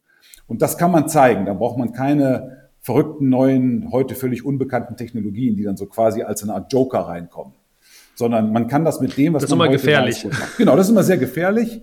Ja, das können wir zwar heute alles nicht, aber es gibt ja kluge Menschen, die lösen das Problem bestimmt. Und dann, dann ist alles gut. Das braucht man heute bei Direct Air Capture nicht. In keiner der Varianten von Direct Air Capture braucht man das. Aber nachweisen, dass man die Kosten eine solche Kurve runtertreiben kann, muss man es natürlich noch in der Praxis. Bis jetzt ist es plausibel, aber es ist natürlich noch nicht nachgewiesen. Ja, das ist schon spannend. Also ich meine, gerade 150 Euro pro, also ist ja schon dann tatsächlich in einem Bereich, wo man sagen kann, der CO2-Preis wird relativ sicher ja in den Bereich irgendwo reinkommen. Und dann ist es ja schon sehr interessant. Also dann gerade für die, für die letzten paar Tonnen, die man dann noch emittiert, das eben zu nutzen. Genau, für das, was übrig bleibt dann am Schluss noch. Ne? Ähm, man muss natürlich immer davon ausgehen, dass alle anderen auch ihre Hausaufgaben machen und die Dekarbonisierung völlig unabhängig von dem, was wir machen oder was Aufforstung betrifft und anderes, einfach voranschreitet. Das ist aus meiner Sicht auch die größte Herausforderung bei dem ganzen Thema. Also wir können zwar einen Beitrag leisten für, ich sag mal, ab 2050, also einen spürbaren klimarelevanten Beitrag, aber wir können keinen Beitrag leisten 2030 oder bis 2040, wenn es um diese gigantischen Emissionen geht, mit denen wir heute zu tun haben. Da braucht niemand auf unsere Hilfe groß zu hoffen. Wir können eigentlich erst dann zuschlagen, wenn wir eine Größe erreicht haben, die im Klimasystemmaßstab relevant wird. Und das wird vor 2050 nicht der Fall sein. Hm. Carlos, lass uns mal noch ein bisschen über Herausforderungen sprechen. Also jetzt haben wir gesagt, okay, es gibt diese verschiedenen Ansätze, es gibt euch als eine, einen möglichen Ansatz, als eine mögliche Company. Ähm, lass uns mal darüber sprechen, wo jetzt eigentlich Herausforderungen liegen und wo, womit ihr so ein bisschen kämpft vielleicht oder wo, wo sich vielleicht auch was im, im System drumherum ein bisschen ändern könnte, ändern müsste, damit eben dieses, dieser Scale-Up, von dem du auch gesprochen hast, ähm, dass der eben auch beschleunigt wird oder überhaupt erreicht wird. Ich kann mich erinnern, in unserem Gespräch hattest du relativ viel über Lieferketten gesprochen und du hast relativ viel über Funding gesprochen, also ähm, freiwilliger Markt, und Compliance-Markt. Ähm, lass uns doch mal über diese zwei Themen nochmal sprechen. Dann können wir gucken, ob du noch ein anderes Thema hast, das du vielleicht noch rausbringen willst. Und am Ende gucken wir nochmal fünf Minuten in die Zukunft, was jetzt eigentlich so erwartbar ist. Ja? Lass uns mal sagen, was ist denn diese Herausforderung mit diesen Lieferketten gerade, wenn man sich Climeworks anguckt? Genau, die Lieferketten, die Lieferketten spielen eine große Rolle bei, äh, bei der industriellen Weiterentwicklung von neuen Technologien, die, glaube ich, relativ häufig übersehen wird. Man geht immer davon aus, dass wenn der Nachfrage da ist, dann gibt es auch ein Angebot an Komponenten, Subsystemen, an irgendwelchen Leuten, die das montieren können und alles, was dazu gehört. Das ist aber nicht der Fall, sondern diese Lieferketten müssen erstmal mobilisiert werden. Äh, ich bräuchte also, wenn ich jetzt, nehmen wir mal, ich nehme meine Reaktorsysteme, von denen brauche ich jetzt statt 8 beim kleinen Orca oder ungefähr 72, sehr genau sogar 72 beim Mammut, nehmen wir an, ich brauche davon plötzlich 7000 im Jahr. Ich brauche also eine Fabrik, die diese Dinger herstellt, vielleicht sogar mehrere Fabriken und die müssen auch noch automatisiert sein. Die Zulieferkette, die solche Dinge automatisiert herstellt, in dem Volumen gibt es heute nicht. Wenn ich aber bei einer Million Tonnen im Jahr 2030 sein will, muss die innerhalb der nächsten Jahre aufgebaut werden. Jetzt kann ich aber nicht einfach zu irgendeinem äh, potenziellen Anbieter oder einer Anbieterin hingehen und sagen, hör mal zu, investier doch mal. Ja, das ist eine tolle Sache, da kommt was auf dich zu und ich möchte, dass du mit dabei bist. Die werden mich immer fragen, äh, wie solide ist das denn, deine Schätzung? Wie groß wird denn dein Markt? Woher kann ich denn wissen, dass meine Investition in die Fabrikation, die ich jetzt brauche, in die neue äh, Montagelinie da vorne, die ich aufbauen muss, dass sich das auch wirklich lohnt? Weil ich baue die ja nicht für zwei Jahre. Ich baue die ja für 20 Jahre auf. Also müssen die verstehen, wie der Markt ist. Genauso deren Zulieferer werden fragen, ja, kann ja schon sein, du glaubst daran, aber wir hinten in der zweiten Kette der Zulieferer, wir können solche Risiken nicht tragen. Unsere Margen sind dafür auch viel zu klein. Wo kann ich denn sehen, dass der Markt tatsächlich passiert? Und der Markt ist heute ebenso, wie er ist, zwar ein für uns schöner Markt mit den Pionieren, an freiwillig, also ohne das machen zu müssen, freiwillig zu uns kommen und sagen, ich möchte eure Dienstleistungen in Anspruch nehmen. Aber mit dem, was wir heute haben, kann ich keine Lieferkette mobilisieren.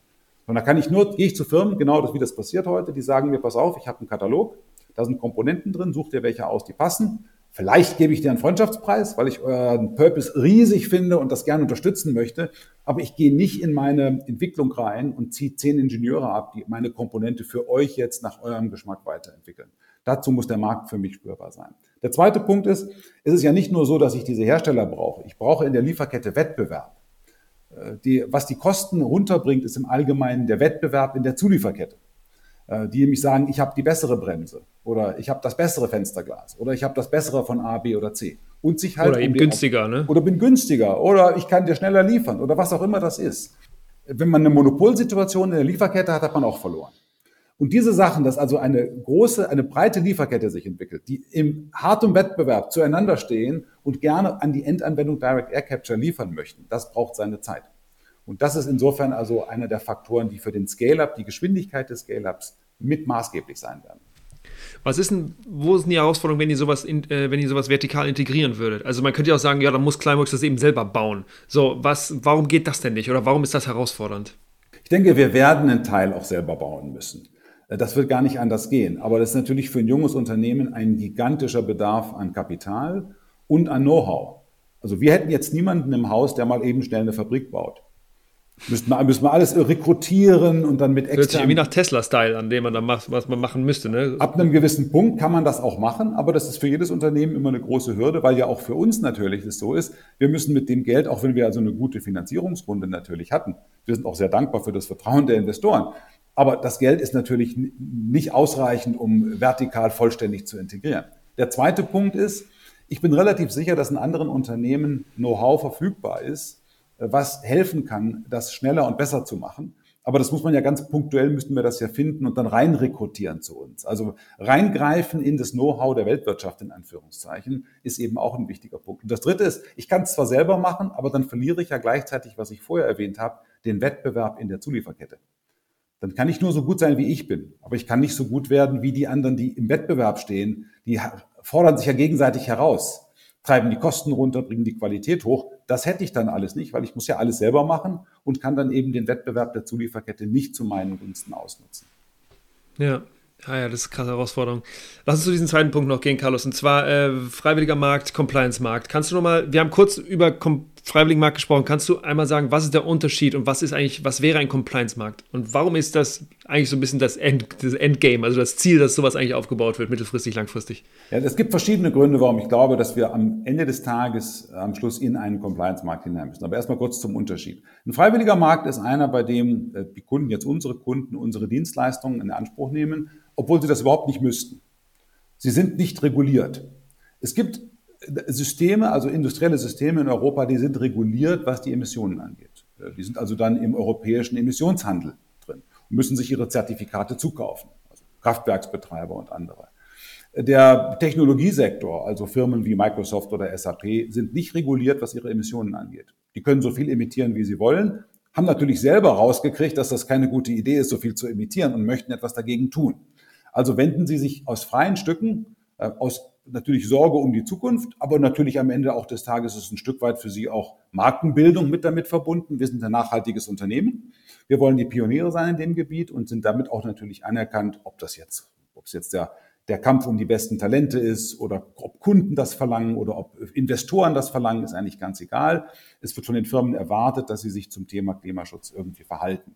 So, aber das ist natürlich hat seine Grenzen. Es hat seine Grenzen da, wo Unternehmen in ihrem normalen Betrieb so viel emittieren, dass sie äh, nur unter erheblichen finanziellen Aufwendungen in der Lage sind, nur Teile davon zu, zu äh, reduzieren.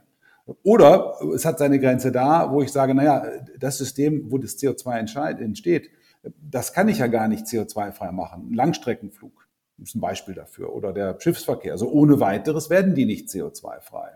Äh, da können also auch, da nutzt auch die größte Freiwilligkeit nichts. Da braucht es einen regulatorischen Rahmen, der dafür sorgt, dass in der Gesamtsystemschau die CO2-Emissionen irgendwie begrenzt werden und zwar dort am stärksten begrenzt werden, wo es mit den geringsten Kosten möglich ist. Also das ist ein typisches Beispiel für einen regulierten Markt, der deutlich entsteht, dass jemand sagt, Emissionen werden verknappt, dürft ihr nicht mehr machen, Guckt mal, wer bei euch die einfachsten Möglichkeiten hat, CO2 einzusparen. Warum reicht das jetzt langfristig nicht? Das reicht langfristig deswegen nicht, weil bei uns ja Direct Air Capture letzten Endes dafür da ist, die historischen Emissionen wieder zurückzuholen. Die wieder in den Boden reinzutun. Was damals aus dem Boden kam als Methan oder als Erdöl oder als was auch immer, muss in Form von CO2 am Ende in den Boden wieder zurück. Das heißt, da gibt es gar keinen Markt mehr, da gibt es gar keine Kunden mehr, die das machen. Wenn ich von Microsoft die ja ihre historischen Emissionen quasi sagen, um die kümmere ich mich selber. Die allermeisten werden das nicht können. Eine große Chemiefirma, ein großer äh, Zementhersteller, ein großes Stahlunternehmen wird das nicht können. Das sind Aufgaben, die am Ende den Gesellschaften obliegen. Und insofern ist die Regulierung, die am Ende nötig ist, auch tatsächlich direkter staatlicher Eingriff äh, in die Aufreinigung der Atmosphäre und in die Entfernung des CO2s. Es wird immer einen, freiwilligen Anteil geben. Es wird immer auch, glaube ich, einen regulierten Markt für Restemissionen geben. Aber ein ganz großer Teil dieser gewaltigen Mengen an CO2, die raus müssen, dafür werden sich tatsächlich die Staaten verantwortlich fühlen müssen. Das ist ein guter Punkt, was du jetzt sagst, die Staaten verantwortlich fühlen müssen, weil dieser Markt, der sollte ja im Optimalfall wahrscheinlich global gelten, also eben für alle Länder. Aber das ist ja auch eine Riesenherausforderung. Also kannst du da nochmal eine Einschätzung dazu geben? Würde das funktionieren, wenn wir sagen, wir machen, wir machen beispielsweise jetzt wie den EU-ETS einfach nur auf Europa bezogen oder wenn man immer Amerika irgend sowas machen würde? Oder ist da schon eigentlich der Way to go, das global einzuführen, sowas? Ganz kurz, EU ETS steht natürlich für das europäische Emissionshandelssystem. Nur mal, für, falls Menschen, falls ihr Lieben in der Audience das jetzt doch noch, also genau, ich sag's nur nochmal. Haben wir auch eine genau, Folge schon Carlos. dazu gemacht. ja, ja, haben wir auch, aber nur so, genau. Äh, nur. Ein Beispiel, was weltweit immer wieder zitiert wird, dafür, wie man so etwas aufsetzen kann. Äh, manches geht gut, anderes nicht so sehr, aber ich glaube, das ist ein Beispiel, an dem sehr viele etwas gelernt haben wie mit Emissionshandel umzugehen ist. Ja, wünschenswert wäre natürlich eine, eine weltweite Abstimmung dazu. Wie wahrscheinlich ist das, dass das kurzfristig passiert? Nicht besonders. Es wird also Länder geben, die vorausgehen.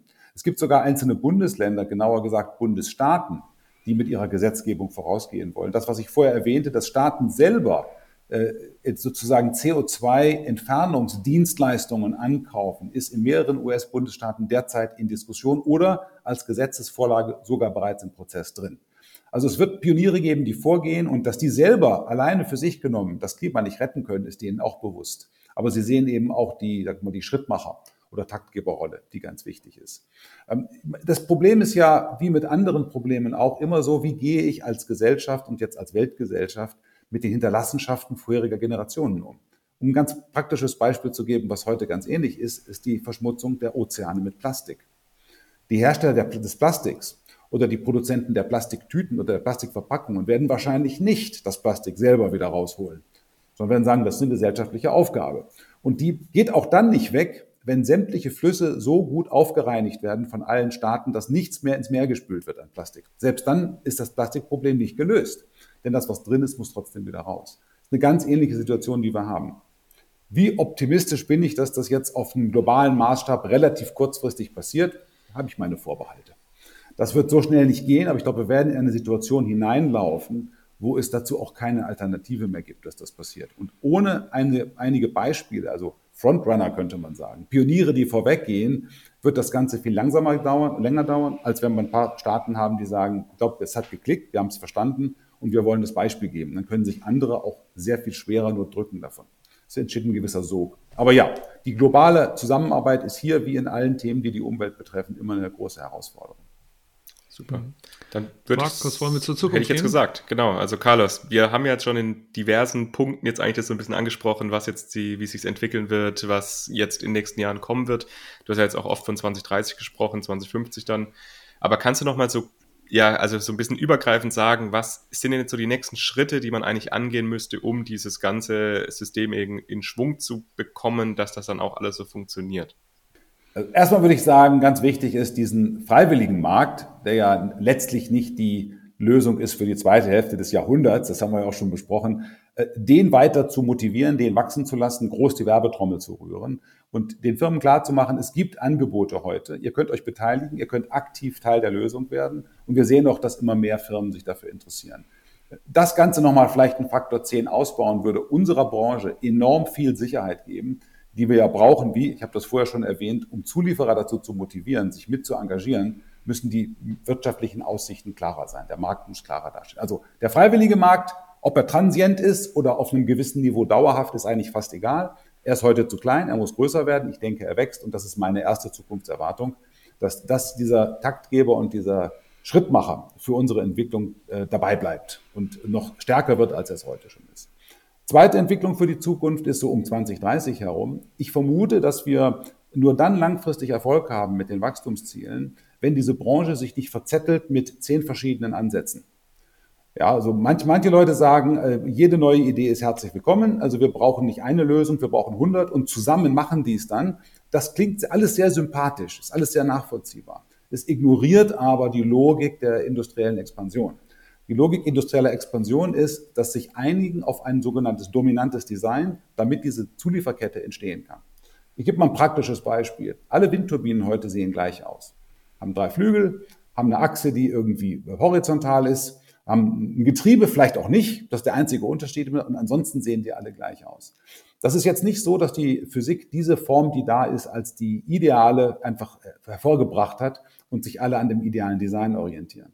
Oder nehmen wir Photovoltaik. Sämtliche Photovoltaiksysteme zur Stromerzeugung sind heute aus Silizium. Silizium ist nicht der Physik und Chemie der Natur nach das bei weitem beste Material für Photovoltaik. Silizium ist das Material, was zum Zeitpunkt des Scale-up dieser Industrie quasi praxistauglich war und sich in den Fabriken und in den Großproduktionen dann durchgesetzt hat am Schluss. Wir wissen, dass es Halbleitersysteme gibt, die effizienter sind. vielleicht auch ganz langfristig kostengünstiger sein können. Aber das System, das es geschafft hat heute, auf den Kostenpunkt zu kommen, den wir bei der PV kennen, das ist das Siliziumsystem. Ich denke, dass auch die DAC-Industrie sich auf maximal zwei Paradigmen, also Grundmodelle einigen muss. Eins vielleicht mit einem flüssigen System, eins vielleicht mit einem festen System und sich dann diejenigen Firmen, die sich bereit machen, diese Industrie zu unterstützen, als Zulieferer, als Projektentwickler und anderes, wissen, worauf sie sich einlassen. Wenn wir zehn verschiedene Optionen auf dem Tisch haben, dann werden wir nicht zehn Zulieferketten kriegen, sondern werden wir vor allem Zulieferer kriegen, die einfach mit angezogener Handbremse mal so ganz langsam vorwärts wollen. Also Zweite, die Industrie muss sich darauf einigen, in gewissem Sinne natürlich evolutionär, welche Systemtechnik sich durchsetzt bei Direct Air Capture. Das ist wichtig für den Scale-Up. Und das Dritte beim Scale-Up ist natürlich, äh, zum, äh, wie das letztlich die Regierungen erkennen, es wird ohne ihre Unterstützung nicht in dem Maße möglich werden, wie wir das brauchen. Sie haben eine wichtige Rolle. Sie gucken zurzeit überwiegend noch zu. Die US-Regierung geht ein bisschen voran mit einem Förderprogramm für mehrere große Standorte, wo DAC dann auch im Realmaßstab nochmal bis zu einer Million Tonnen pro Standort demonstriert werden soll. Aber ansonsten insgesamt gesehen sind Regierungen an dem Punkt noch sehr zurückhaltend. Sie werden diese Zurückhaltung aufgeben müssen. Und ich denke, dass der Zeitpunkt um 2030 herum der sein wird, an dem das auch tatsächlich passiert, dass ein sehr viel stärkeres Engagement der Regierung und der öffentlichen Hand eintritt. Ich glaube, das sind drei super griffige Punkte. Vielen Dank dafür, Carlos. Dann insgesamt, hey, will ich, glaube ich, einfach zum Ende kommen und zwar dir ganz, ganz herzlich danken, Carlos. Aber noch ein Punkt noch. Sag mal, ihr seid ja eine Company, die jetzt relativ stark wächst. Und es kann jetzt sein, dass hier relativ viele Menschen zuhören. Äh, mittlerweile knapp 4000 Streams in den ersten 30 Tagen bei, bei neuen Folgen. Ähm, die vielleicht Interesse haben, in diesem Bereich aktiv zu werden. Wo würdest du empfehlen, wo Menschen aktiv werden? Sollen die sich alle bei dir über LinkedIn melden? Oder ist es, meinst du, ihr seid alle in Firmen, die vielleicht einen anderen Beitrag leisten können? Was, was würdest du Menschen empfehlen, die jetzt, die hier gerade zuhören und habt vielleicht im Hinterkopf, dass, dass, der, dass die Durchschnittszuhörerin oder der Durchschnittszuhörer beim Endpower irgendwo zwischen 25 und 35 ist? Ja, also verschiedene Arten, wie man sich einbringen kann. Ich glaube, zum einen kann man das ganze Thema DAC auch als Inspiration nehmen. Also es gibt tatsächlich interessante Lösungsansätze. Ähm, am Schluss wird das ganze Klimathema verschiedene Blickwinkel und verschiedene Lösungsansätze brauchen, aber DAC ist eben einer. Und ich denke, mit dem, was auch demonstriert wurde in der Industrie bislang, kann man sagen, das wird echt da passiert was, das wird passieren. Also das allein schon mal ist hoffentlich motivierend, dass Menschen sich interessieren, hey, was kann ich denn auf meiner Seite dazu tun? Wenn ich konkret an, an uns denke, wir haben natürlich immer Bedarf an guten Mitarbeiterinnen und Mitarbeitern. Es gibt einen Haufen offener Stellen bei uns. Wir wachsen sehr schnell. Wenn Menschen Interesse an einem Thema haben, äh, die richtigen technischen Voraussetzungen oder im Marketing oder im Vertrieb mitbringen, sind sie herzlich willkommen. Andere arbeiten vielleicht in Unternehmen, die selber noch gar nicht so sehr darüber nachgedacht haben, über das Thema Null Emissionen was eigentlich für alle mittlerweile irgendwo in der Strategie stehen sollte, aber das unter Umständen noch gar nicht tut. Also was man erlebt eben auf der Seite der Innovation, ähm, des Unternehmertums, spannende neue Ideen, auch das, was wir hoffentlich ein Beispiel geben, kann Leute motivieren, in ihrem Unternehmen selber zu sagen, was ist denn unser Plan? Wir müssen auch einen Plan haben, oder? Also das damit wäre uns auch schon sehr hm. gedient, mhm. wenn quasi die Message rausgeht und das sehr viel breiter gesehen und verstanden würde, worum es eigentlich geht. Und dann gibt es natürlich neben DAC, DAC wird vielleicht, auch wenn DAC sich, ich habe das vorher so dargestellt, DAC muss sich einigen, was denn so die Grundkonfiguration sein soll. Nicht zehn verschiedene Sachen, aber es gibt im Bereich Carbon Removal auch noch viel mehr als DAC. Unterschiedliche Dinge, die man machen kann oder auch vielleicht, wie man Emissionen ein Stück weit wieder weiterverwertet. Markus, deine Frage. Da gibt es enorm viel zu tun und je mehr Menschen sich dafür interessieren, je mehr Menschen Spaß daran haben, das auch mit ein bisschen ja mal durchzuprobieren, neue Ansätze zu verstehen und auch selber vielleicht Champion für solche Ansätze zu werden, desto besser ist es für das, den gesamten Sektor. Cool. Danke dir, Carlos, dass du heute dabei warst. Alles Gute dir und alles Gute für Klangedienst. Herzlichen Dank an euch, Julius und Markus. Macht's gut. Tschüss.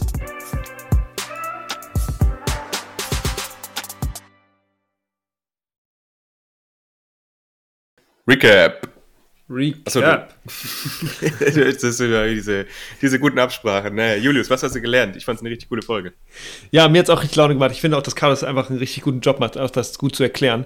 Ähm, und dass sie da den, den, den richtigen alten Campen äh, hinein, hereingeworben haben. Weil das ist ja schon so, wenn du Startup bist, dann sind da ja meistens viele junge Menschen drin, aber Climax ist relativ gut da drin, auch eben ja, Connections aufzubauen zu etablierten ähm, ähm, Industrien, was er ja auch beschrieben hat, was die brauchen. Ne? Also die brauchen ja ganz viel Zulieferer und natürlich ist kein Wunder, dass die dann eben solche Leute auch reinholen, die einfach viel Erfahrung haben bei solchen großen Firmen.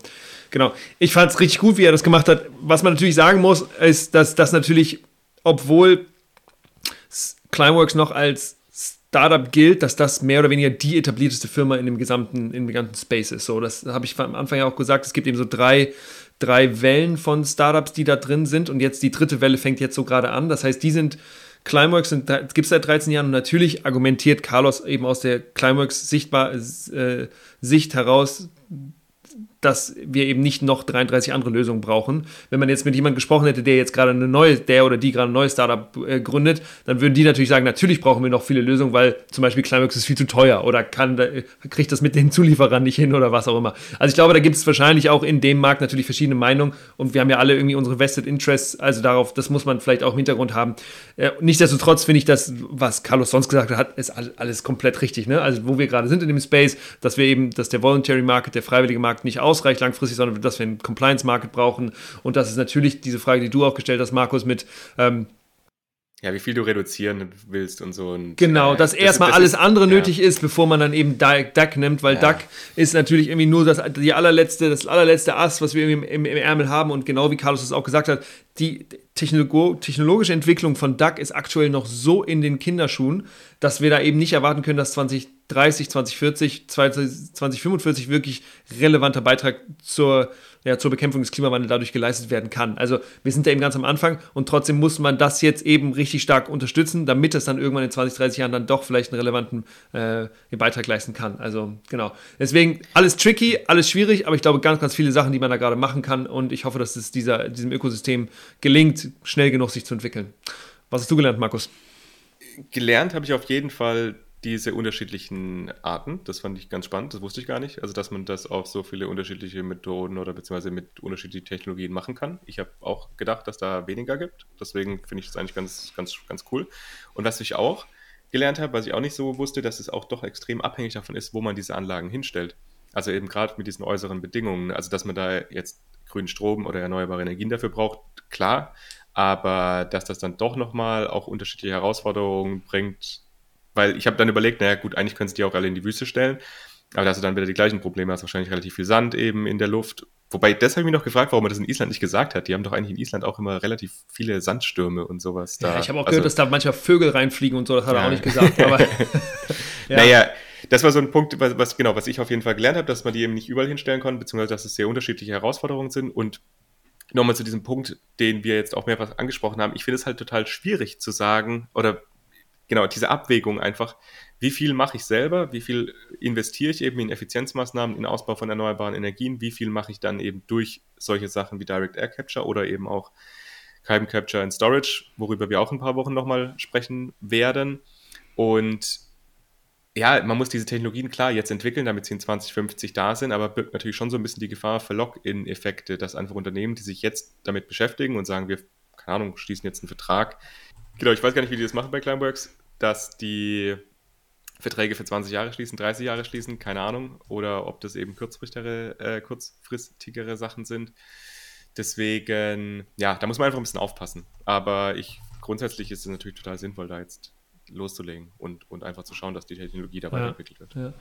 Genau, noch ein, noch ein Punkt, den ich glaube ich nochmal kurz sagen würde, ist äh, zu diesen verschiedenen Arten, wie man DAC machen kann oder wie man Direct Air Capture betreiben kann. Du hast ja gesagt, das war dir gar nicht so gerade bewusst, aber ich, wenn man sich das mal anguckt, da gibt es unendlich viele andere Möglichkeiten. Ich habe gestern ein Interview geführt für meine Studie mit einer Firma, die in, äh, die in Kanada Nickelminen, äh, mit Nickelminen ähm, äh, kollaboriert. Und mhm. was die machen, ist, dass die das dass Nickel wohl auch äh, Nickel, Gestein, in dem Nickel, wie sagt man, gemint wird, ich weiß gar nicht, wie das Wort heißt, auf ähm, Mining, Mining ja, dass da eben auch abbauen, no, halt, ja. abbauen, dass da 99 Prozent eben Gestein ist, der, der eben nicht Nickel ist. Und dieses Gestein kann man aber auch nutzen, wenn man da äh, Luft durchpumpt, dass das dann eben wieder carbonisiert. Ja, so. diese Karbonatisierung, ja. Genau, das sind, das sind, und das gibt auch, sind auch Möglichkeiten, die man, die man eben auch noch nutzen kann. Aber die Frage ist natürlich, wie groß ist das Potenzial? Es gibt wahrscheinlich x äh, Anzahl von, von Nickelminen auf der, auf der Erde und die sollte man dann wahrscheinlich schon alle nutzen. Ähm, aber die Frage ist, reicht das eben? So. Und es gibt aber zum Beispiel nicht nur in Island dieses Gestein, es gibt auch Gestein zum Beispiel in Oman. Das heißt, man kann auch, es sieht so aus, als ob im Oman langfristig auch viel CO2 verpresst werden könnte, zum Beispiel. Also da gibt es irgendwie noch andere Möglichkeiten. Aber ja. Schön, ihr Lieben, das war's von uns. Wir hoffen, dass ihr ähm, ja, was mitgenommen habt in dieser Episode Genau, das ist ein Thema, was jetzt so in der, in der deutschen Diskussion noch gar nicht so breit da ist und deswegen wollten wir aber dem noch ein bisschen mehr Sichtbarkeit auch geben. Ähm, auch natürlich, falls Menschen von euch äh, Interesse haben, sich da zu engagieren oder eben auch bei solchen Firmen wie zum Beispiel Climeworks zu arbeiten. Genau, wir, wir hoffen, dass ihr was gelernt habt und sonst, was bleibt uns noch zu sagen, Markus, am Ende? Schluss, viel zu lang schon. Okay, vorbei. Tschüss, ihr Lieben. Ciao, bye, bye, ciao. bis zum nächsten Mal.